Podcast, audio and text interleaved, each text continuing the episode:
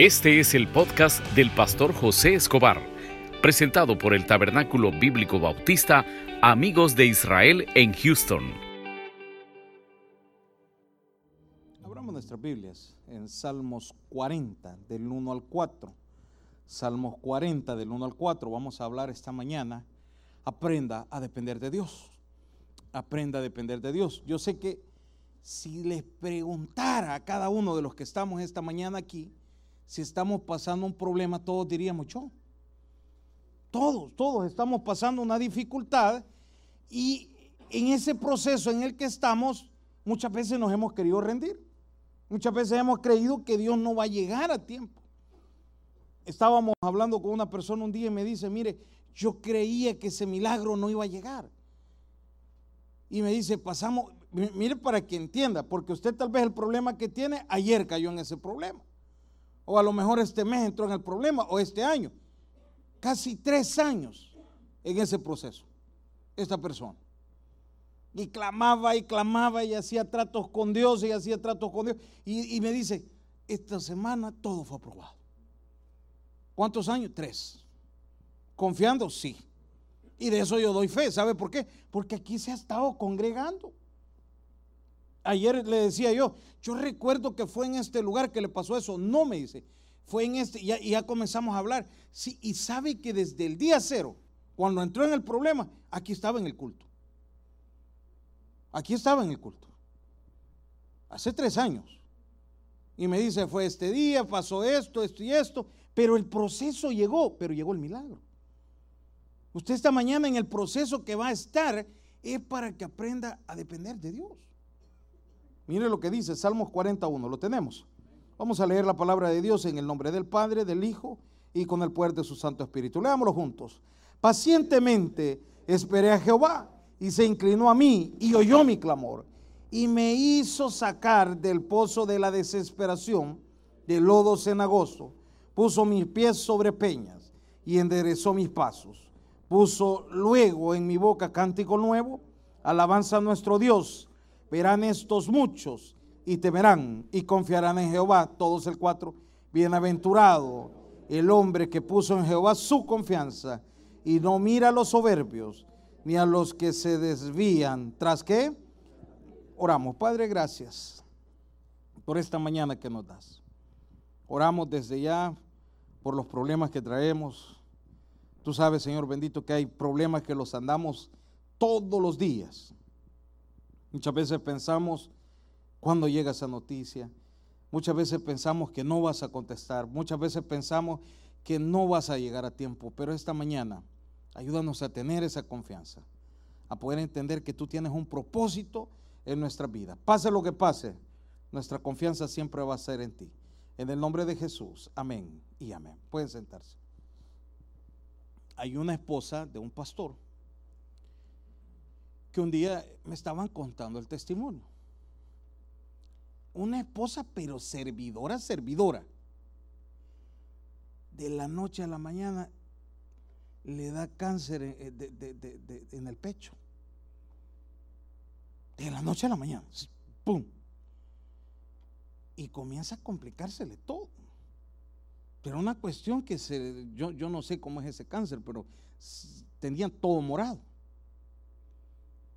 y estaba en el hospital y el médico que tenía, mire con lo que le tocaba luchar a ella, estaba en el Seguro Social en El Salvador. El médico que la atendía era un médico ateo. Y llegaban los hermanos a orar y, le decía el ateo, mira, decirle a los hermanos que por más que estén orándole, te vamos a quitar un pecho, que ya no venga, el ateo. Y él insistía, mira, Dios me va a sanar. Bueno, y, comenzaba, era una confrontación ya. Y dice que ella lo primero que le decía a Dios es, Señor, si yo te he servido, yo he hecho muchas cosas por ti, ¿por qué es que ahora paso este proceso? Y no solo eso, tengo que aguantar al doctor. Y ella comenzó como a ponerle quejas a la gente, mire, este doctor me trata mal lo complicado que era el único bueno para el cáncer, tenía que aguantarse. Entonces le dijeron, mire, o, aguanta el doctor o, si le ponemos otro, pero va a ser un principiante, no es lo mismo. Y ahí es donde me gusta la palabra, cómo comienza Dios a orar. Y le pregunta a ella, a Dios, ¿pero qué estoy pasando esto? Así como usted esta mañana. Porque a mí me llegó este problema y no al otro. Porque a mí me llegó este problema y, no a, la persona que no te sirve, a la persona que, es más, esta noche, e, esta mañana no ha venido, no, no se congrega en ninguna iglesia? Porque a mí, así estaba ella. Y dice que Dios le dice en la oración, porque el doctor es ateo y vos lo vas a ganar para Cristo. ¡Wow! Imagínense eso. Y mientras no lo ganes para Cristo, no hay sanidad. Y habían raíces de amargura, porque el tipo lo ofendía. El tipo la maltrataba. Y viene ella, aquí le toca cambiar la mentalidad y ahora ya no hablarle a esta persona de decirle, mira, eh, de, las discusiones que tenía, porque dice que un día le dijo, mírele, si no fueran por las cotizaciones mías, a usted no le pagaran. O sea, ya estaba complicado todo. Ahora tocaba agachar la cabeza. Y le comienza a decir, mire, Cristo lo ama y el tipo más se burlaba. Y así estuvieron por como por tres meses, ella ya internada. Hasta que un día llegó el tipo con un problema y le dice a ella, mira, le dice, háblame de tu Dios. Y dice que el día que lo ganó para Cristo, todo comenzó a mejorar. En la salud de ella. Pero todo esto es el proceso, hermano. A todo esto el problema que, que pasó. Y entonces, y, comienza ella, y, llegó la sanidad total. ¿Sabe qué fue lo más complicado? Que se hace bien amiga del doctor y un día llega a buscar al doctor y el doctor estaba con cáncer. Y el doctor le dice, mira, tengo cáncer. El gran médico de cáncer. Y solo duró tres meses. ¿Qué hizo Dios? La usó como misionera para llevarle el plan de la salvación. ¿A través de qué? De una prueba. Prueba dura, sí, hermano. Que yo creo que de los que estamos aquí, nadie quiere pasar ese proceso.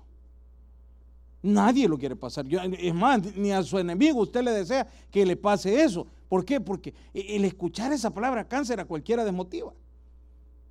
Pero ¿qué le quiero decir con esto? ¿Cuál fue el proceso de ella? Esperar. Hablar con Dios. Ya no se quejó tanto. ¿Por qué no hace eso usted esta mañana? Porque a mí me gusta el versículo 4. Bienaventurado el hombre que puso, ¿en qué dice ahí, hermano? Que, léelo conmigo. Bienaventurado el hombre que puso, ¿en qué dice ahí, hermano? En Jehová su confianza. ¿Qué dice ahí, hermano? Quédese este ahí. Mire, en lugar de estar de soberbio con Dios, ponga la mirada en Dios. En lugar de andar enojado, molesto por el problema que tiene, ¿por qué no confía en Dios? ¿Y por qué no le dice al Señor, cuál es el propósito, pues? ¿Cuál es el propósito que tenés? ¿Por qué me metiste en este problema? Muchos le pudiéramos decir, Señor, ¿por qué me tocó venirme a este país? ¿Por qué dejé mis estudios? ¿Por qué dejé abandonada la casa allá? ¿Por qué dejé el trabajo allá? ¿Por qué dejé las cosas allá? ¿Por qué no le pregunta a Dios cuál es el propósito que tiene? Un propósito tienen usted. En lugar de, de vivir con resentimiento.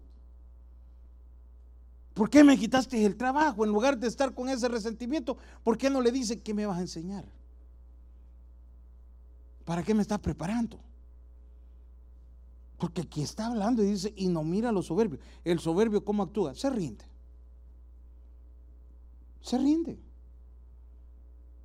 El soberbio eso es lo que tiene. El soberbio vive molesto y todo le, y, el Señor aquí, todo lo que va relacionado con Dios le molesta.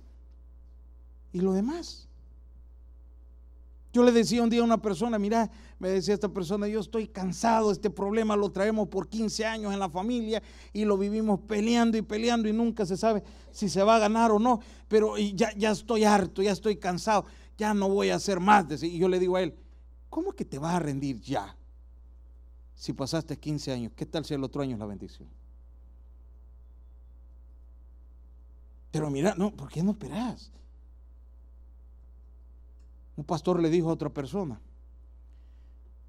todo lo que has hecho, y me gustó esa frase, todo lo que has hecho lo has hecho por tu fuerza, porque has luchado y, y sos una persona fuerte y todo.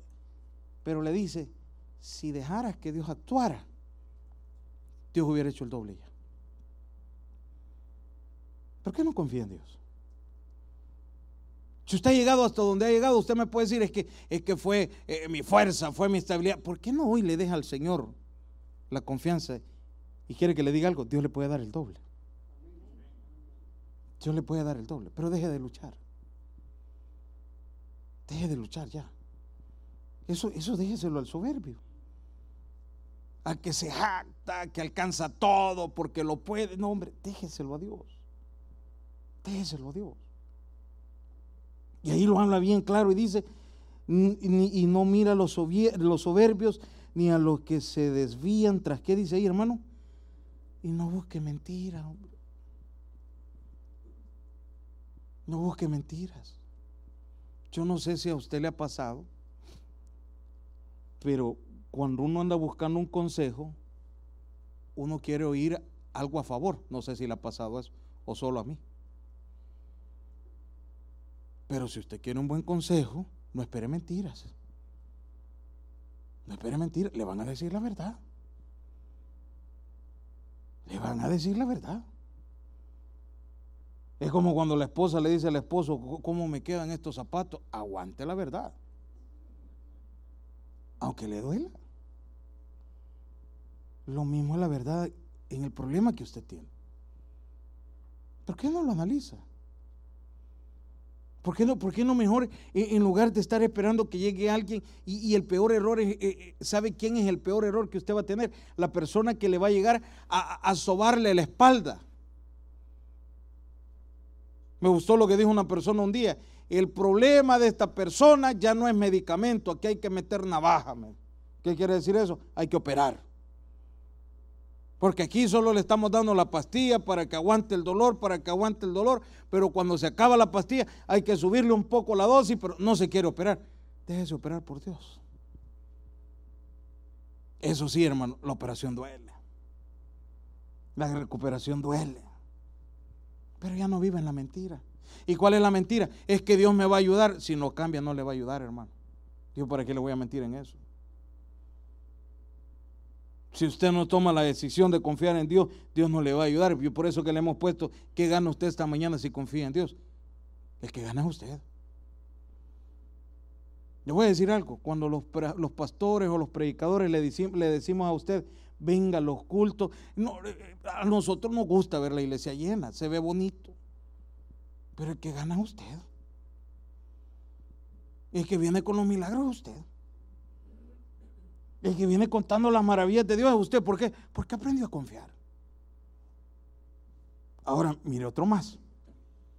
Proverbios. Ah, no, perdón, perdón. Salmos 23, 1.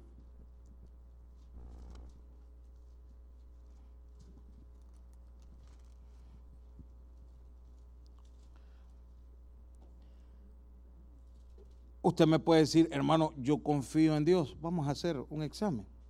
Si usted confía en Dios. Si Jehová, porque ahí dice, mire lo que dice ahí, hermano. Jehová, ¿qué dice ahí, hermano? Es mi pastor. ¿Y qué dice después, hermano? E, esta es una garantía. Haga un análisis. ¿Cuántos decimos que Jehová es nuestro pastor? Escucha la voz de Él. Habla con Él usted tiene comunicación con Dios. Y, si, Dios es su pastor, ¿qué tanto le obedece? ¿Qué tanto le obedece? hermano, ¿y cómo puedo ser para obedecer? A través de un sermón. A través de un sermón. Vaya, y si Jehová es su pastor, ¿por qué muchas veces lo cambia? Yo tenía una persona en El Salvador. Nos ayudaba en el ministerio. Y lo hablo con libertad. Le dimos la oportunidad de que tuviera un culto. Y él predicaba. Hermano, era empresario de buses. Tenía, creo que seis, siete buses. Estudiante para pastor. Y nosotros le decíamos a él, era una iglesia de cantón. Mira, ¿y por qué no venís a tal culto? ¿Sabe qué nos decía? Es que voy a gastar diésel si el gobierno se lo regalaba. El gasto. Y sabe que a veces llegaba contando, esto no es broma lo que le digo. Ahorita el gobierno se ha atrasado con los pagos, que es típico. Y, tenemos, un día nos contó que tenía atrasado cerca de 35 mil dólares. Atrasado. Y los buses los daba arrendamiento, 20 dólares diarios. O sea, es decir, que todos los días él recibía 120 dólares, más el subsidio. Pero le, dolía. Le dolía gastar cuánto? 5 dólares de gasolina. Y me vine yo por acá. Eh, quedó otro pastor allá. Y comienzan a quemar buses, hermano, las pandillas. Rutas que antes valían 60 mil dólares, no querían dar, pero ni 5 mil. Si usted investiga, o no sé cuánto vale. Hoy sí pasaba en la iglesia. ¿Por qué esperar esos, extremos, hermano? ¿Por qué buscar de Dios solo cuando ya, ya estamos en, el filito, cuando ya está la amenaza, cuando ya nos dijeron, mire, hágase el examen porque es posible eh, que usted tenga esta enfermedad? Entonces, ¿para qué buscar? Y usted dice que Jehová es mi pastor. Ha sido su pastor. ¿Por qué esperar esos límites? Y yo se lo decía a él muchas veces molestándolo. Mire, brother, porque le habíamos dado un culto. Y en el culto de él eh, se recogía de ofrenda un dólar treinta y siete, porque no ponía ofrenda él. Pudiendo. Y, usted sabe, hermano, está hablando de dinero. No, no, no, no es, no, no, no es ese nuestro estilo. Pero hasta eso le dolía. Hasta eso le dolía. Jehová va su confianza. Jehová va su pastor. Y sigue todavía ahí, en lugares de delicado pasto. ¿Qué dice ahí, hermano? Mire, ¿sabe qué es lo que pasa cuando Dios es su pastor? Todo lo que usted le pide, Él lo pone a su disposición. Esta semana me decía una persona, ¿sabes qué? Me dijo, tenía siete años y me gustó las palabras que me dijo, siete años de no llegar al nivel en el que estoy espiritualmente. ¿Y a qué nivel ha llegado? Y nos acordamos, ¿te acordás de este tiempo? Sí. Y pasó un tiempo este amigo que un día me dijo, fíjate que le estoy pidiendo a Dios tal cosa, de esta y esta forma. Hermano, llega una persona y le regala eso a usted. Y me dice que él, mira, ¿y, cómo, lo, cómo, lo, logré? Me dice, volví a hacer lo mismo que hacía hace, hace siete años. O sea que pasó siete años perdiendo. Llegar a ese nivel con Dios. Cuando usted toma a Dios como su pastor, mire hermano, no hay nada que Dios le niegue. No hay nada que Dios le niegue. Usted no va a andar pidiendo las cosas y las necesita. Y Dios se las va a poner. Y me dijo esta persona, fíjate que yo le había pedido a Dios tal cosa. Me lo dio. Y dice que dijo él, voy a probar, Hoy quiero esto. En la tarde estaba contestado. Porque es el nivel que tiene. Y le digo yo, quiero que te mantengas así. Porque si Dios te está contestando, es porque Dios eso le ha agradado. Y le vuelvo a repetir, el que gana es usted, hermano que los predicadores le insistamos, búsquenlo en oración, congréguese, que Jehová sea su pastor. El pastor no gana nada, gana usted. ¿Por qué? Porque aquí está garantizando algo. Dice, en lugares de delicados pastos me hará descansar. ¿Y qué más dice ahí, hermano? Junto a aguas de reposo, ¿qué dice ahí, hermano? Y va a estar cerca del agua. ¿Sabe qué significa el, el junto a aguas de reposo? Me pastoreará aguas tranquilas. No le va a costar tanto que llegue la bendición. No le va a costar tanto que, que, pasen los problemas. Rapidito Dios lo va a sacar. Yo no sé si usted ha escuchado testimonios, y gloria a Dios por los testimonios, pero es que a veces contamos testimonios donde hemos llegado hasta el tope. Hasta el tope. ¿Por qué? Porque no escuchamos la voz de Dios. En cambio, cuando Jehová es su pastor, usted no llega hasta el tope. Y cuando usted testifica las maravillas de Dios, no entramos en este problema y rapidito Dios contestó. Mire otro más. Salmos 37.4.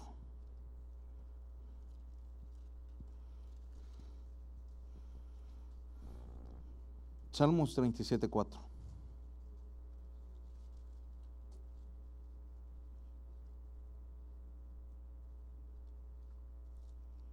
No, perdón, 37.5. Lo tienen ahí, ¿verdad? Adelantito está.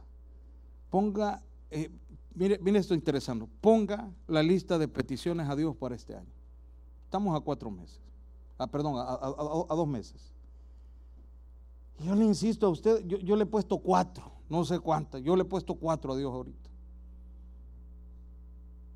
Póngasela. Póngale esas cuatro peticiones a Dios.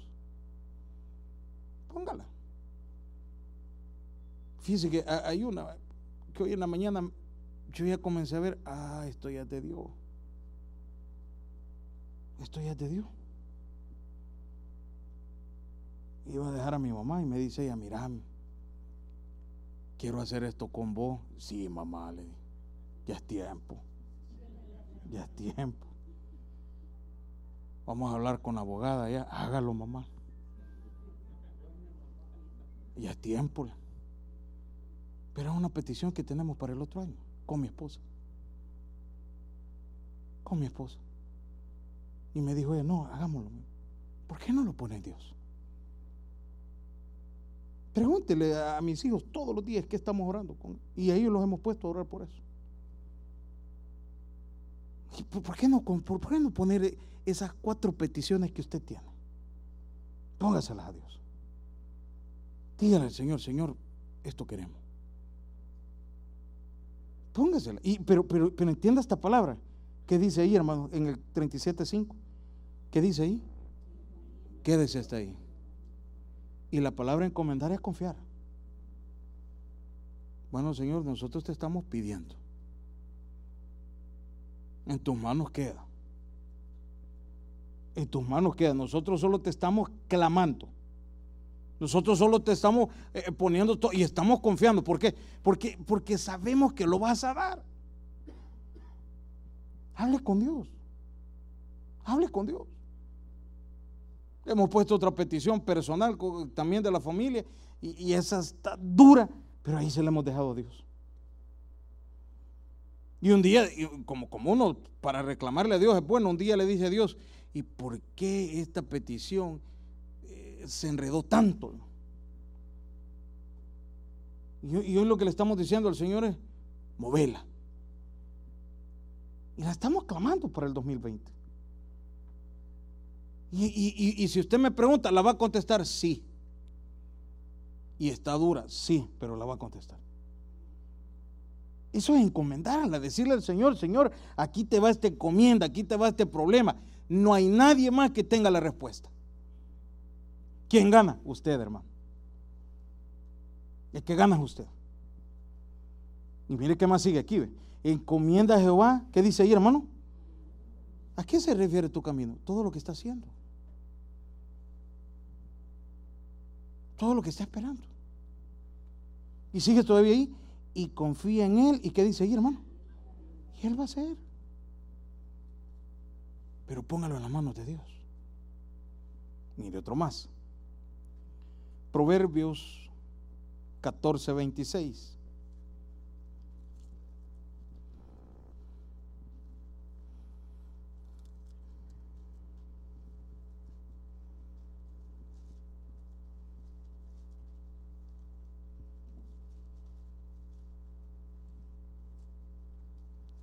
Catorce veintiséis. Perdón, No, no, Proverbios 25, 19. Perdóneme, hermano. Proverbios 25, 19.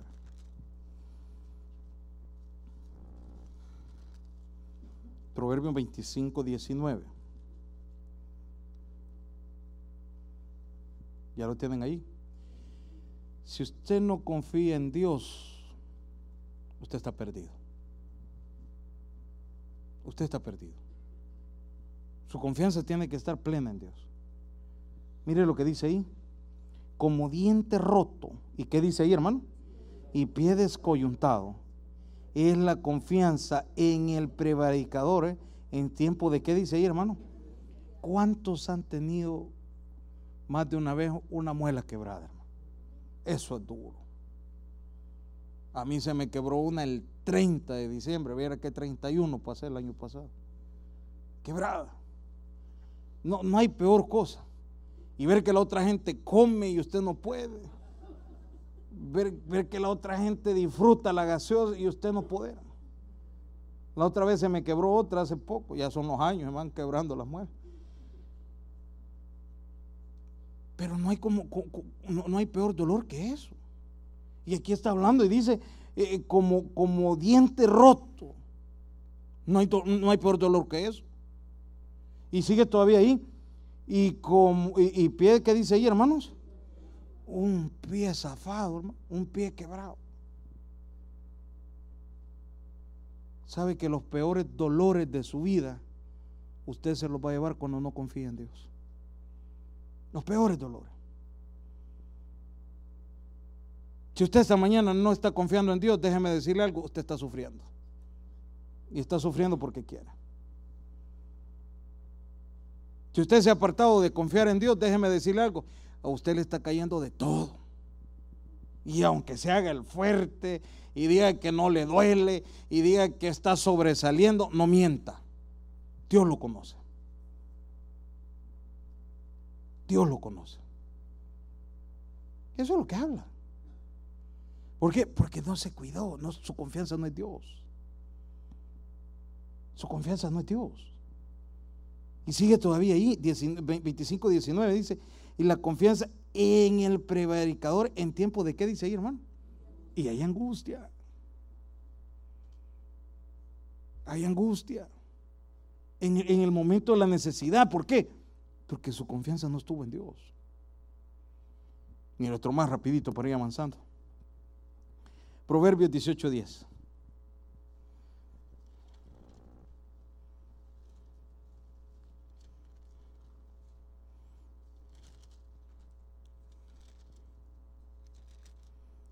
¿Sabe cuál es la ventaja de los que estamos en problemas este día?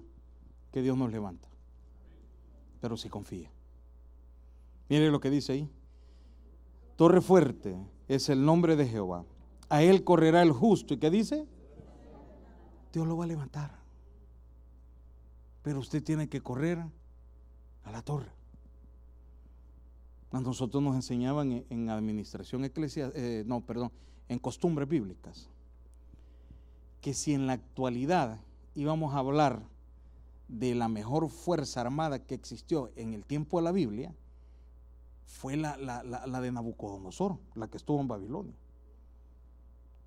Ese tipo construyó el castillo, la ciudad, hizo un lago artificial, le metió unos lagartos, y, era un, relajo el que tenía ese tipo. Nadie entraba a Babilonia.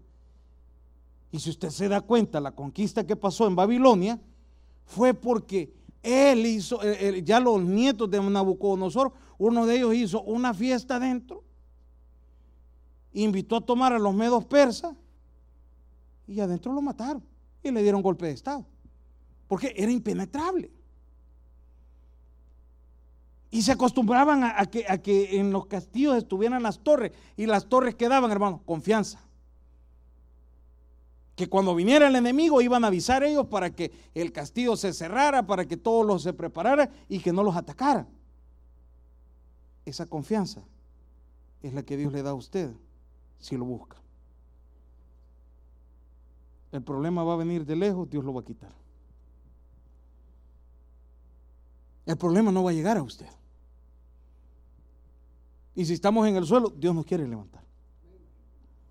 Y si estamos en problemas, Dios nos quiere levantar. ¿Qué tiene que hacer? Búsquelo. Búsquelo.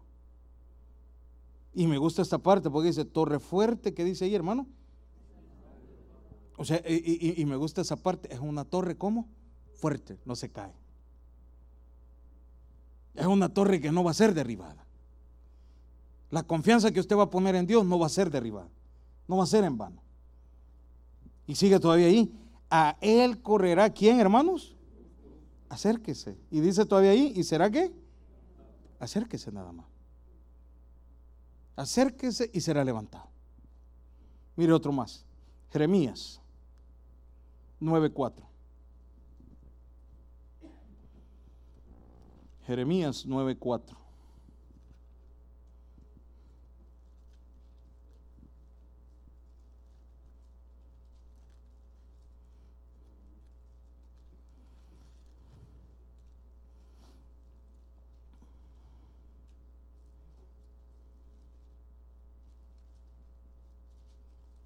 Ya no confía en los hombres.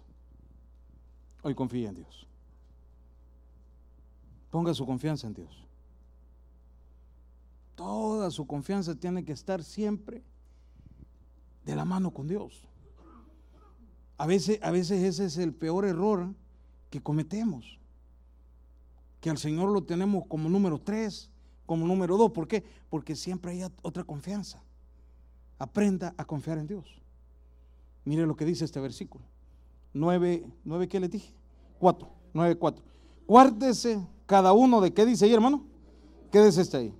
Quédese ahí. ¿A qué se refiere? Guárdese cada uno de su compañero. Yo sé que usted me puede decir, hermano, yo tengo buenas amistades. Yo tengo buenos familiares que me ayuden. Amén, está bien. Pero deje que Dios le ayude mejor.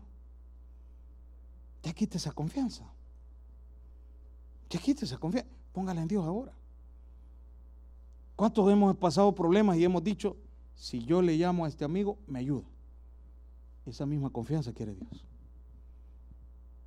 Si yo me voy al cuarto y hablo con Dios, me ayuda. Si yo me voy en este momento a hacer tratos con Dios, Él me ayuda. Quita la confianza de hombre.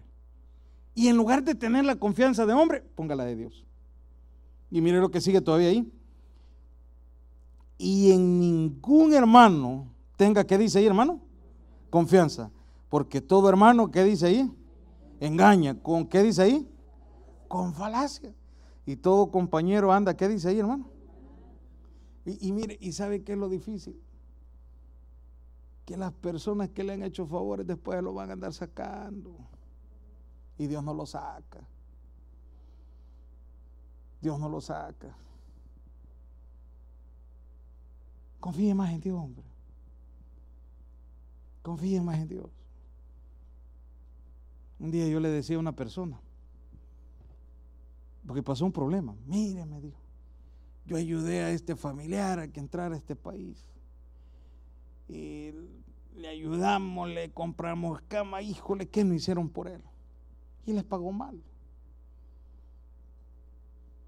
Y, la costumbre que está ahorita, póngalo en Facebook. Y ahí estaban las grandes cosas. Pero imagínense que el problema era tan fuerte para esta persona que había hasta perdido peso. Porque estaba tan molesta por la traición. Y yo le digo a la persona, mire, usted hizo eso de corazón, sí, deje que Dios le pague. Pero no ande sacando favores. No ande sacando favores. Sabe que a veces hay favores que tal vez los hemos hecho y Dios no nos ha recompensado porque los hemos contado. Dios no le va a sacar ningún favor. Dios no lo va a calumniar como, como muchas veces eh, los amigos, vea, ¿te acordás que te presté hoy? Préstame. ¿Te acordás cuando te ayudé? Hoy ayúdame. Dios no es así. Ponga la confianza en Dios. Ya no confíe en la gente. Y le repito, no le estoy diciendo que tiene malos amigos. No le estoy diciendo que tiene malos amigos. Pero Dios es fiel, hermano. Y se mantiene fiel. Es más, se lo voy a poner de esta manera. es mejor deberle favores a Dios. Débale los favores a Dios. Dígale al Señor, Señor, todo lo que emprendamos hoy, queremos que tú lo hagas, nadie más. Todo favor que necesitamos, queremos que seas tú el centro, nadie más. Y mira este último, 3.26, proverbio. Cuidado con este versículo. Proverbios 3:26. Usted me puede decir, hermano, mire, todo lo que ha hablado está correcto, buenísimo. Y créame que usted uh, uh, ha dicho partes en las cuales hay que confiar y Dios va a contestar, pero quiere que le diga algo. Sin confiar en Dios, me está yendo bien, tenga cuidado. Tenga cuidado. ¿Sabe por qué? Porque Dios también protege al que anda mal. Y hermano, ¿y por qué lo protege? Le está dando oportunidades. Aproveche la oportunidad que Dios le está dando. Mire lo que dice Proverbios 3:20, ¿qué le dije? 26. Porque Jehová será tu confianza y Él preservará tu pie. ¿De qué dice ahí, hermano? De quedar preso. Dios lo ha protegido. Dios lo ha protegido a usted y, ha hecho cosas que no han sido correctas, pero Dios lo ha protegido. Apártese mejor. Yo le decía a una persona un día, porque sí se metió un, un buen problema en El Salvador. Mirale, solo para que se haga una idea, primer milagro que le hizo Dios. Le logró arreglar un problema de 54 mil dólares en Hacienda de la noche a la mañana. Y no, no, no, no, no es que lo hizo irregular, sino que había una confusión en unas declaraciones. Pero seguía tratando siempre con la misma gente. Y yo le decía a él, mira, Dios te quitó eso. Apartate del todo. Pero me decía él, pero es que el problema es que apartarme significa que los ingresos bajan. Aprende a confiar en Dios. ¿Usted cree que el mal paga? No paga, hermano. Y si hasta el día de hoy usted me dice, hermano, todo lo que ha dicho, yo, yo he sido bendecido sin confiar en Dios, sí. Pero mejor apártese ahorita. Porque el que lo ha cuidado ha sido Dios, aunque no lo crea. Aunque no lo crea. Yo siempre sostengo esto y puede hablar con muchos hermanos convertidos que dicen, mire, yo tomaba, dice, y yo no sé cómo llegaba a la casa hay unos que dicen, yo manejaba mejor borracho que bueno. Porque vos nunca choqué. No, Dios te protegió. Bueno, llegué a chocar. ¿Por qué? Porque Dios te protegió. Dios siempre te protege. Pero lo que Él anda buscando este día es que te apartes y que confíes en Él. Si usted comienza a confiar en Dios, imagínese lo que Dios va a hacer en su vida. Si su confianza a partir de hoy es Dios, su respuesta en Dios va a ser doblemente bendecida. Démosle un aplauso al Señor. El mensaje ha llegado a su final. Abra su corazón y reciba al Señor Jesucristo como su Salvador personal, invocándole de esta manera. Señor Jesús, yo te recibo hoy como mi único y suficiente Salvador personal. Creo que eres Dios, que moriste en la cruz por mis pecados y resucitaste al tercer día. Me arrepiento, soy pecador, perdóname Señor.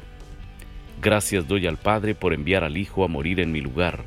Gracias Jesús por salvar mi alma hoy, en Cristo Jesús. Amén. Bienvenido a la familia de Dios. Ahora le invitamos a que se congregue con nosotros. Estamos ubicados en el 6611 Bisonet Street Suite 112, Houston, Texas, zip code 77074. Le esperamos.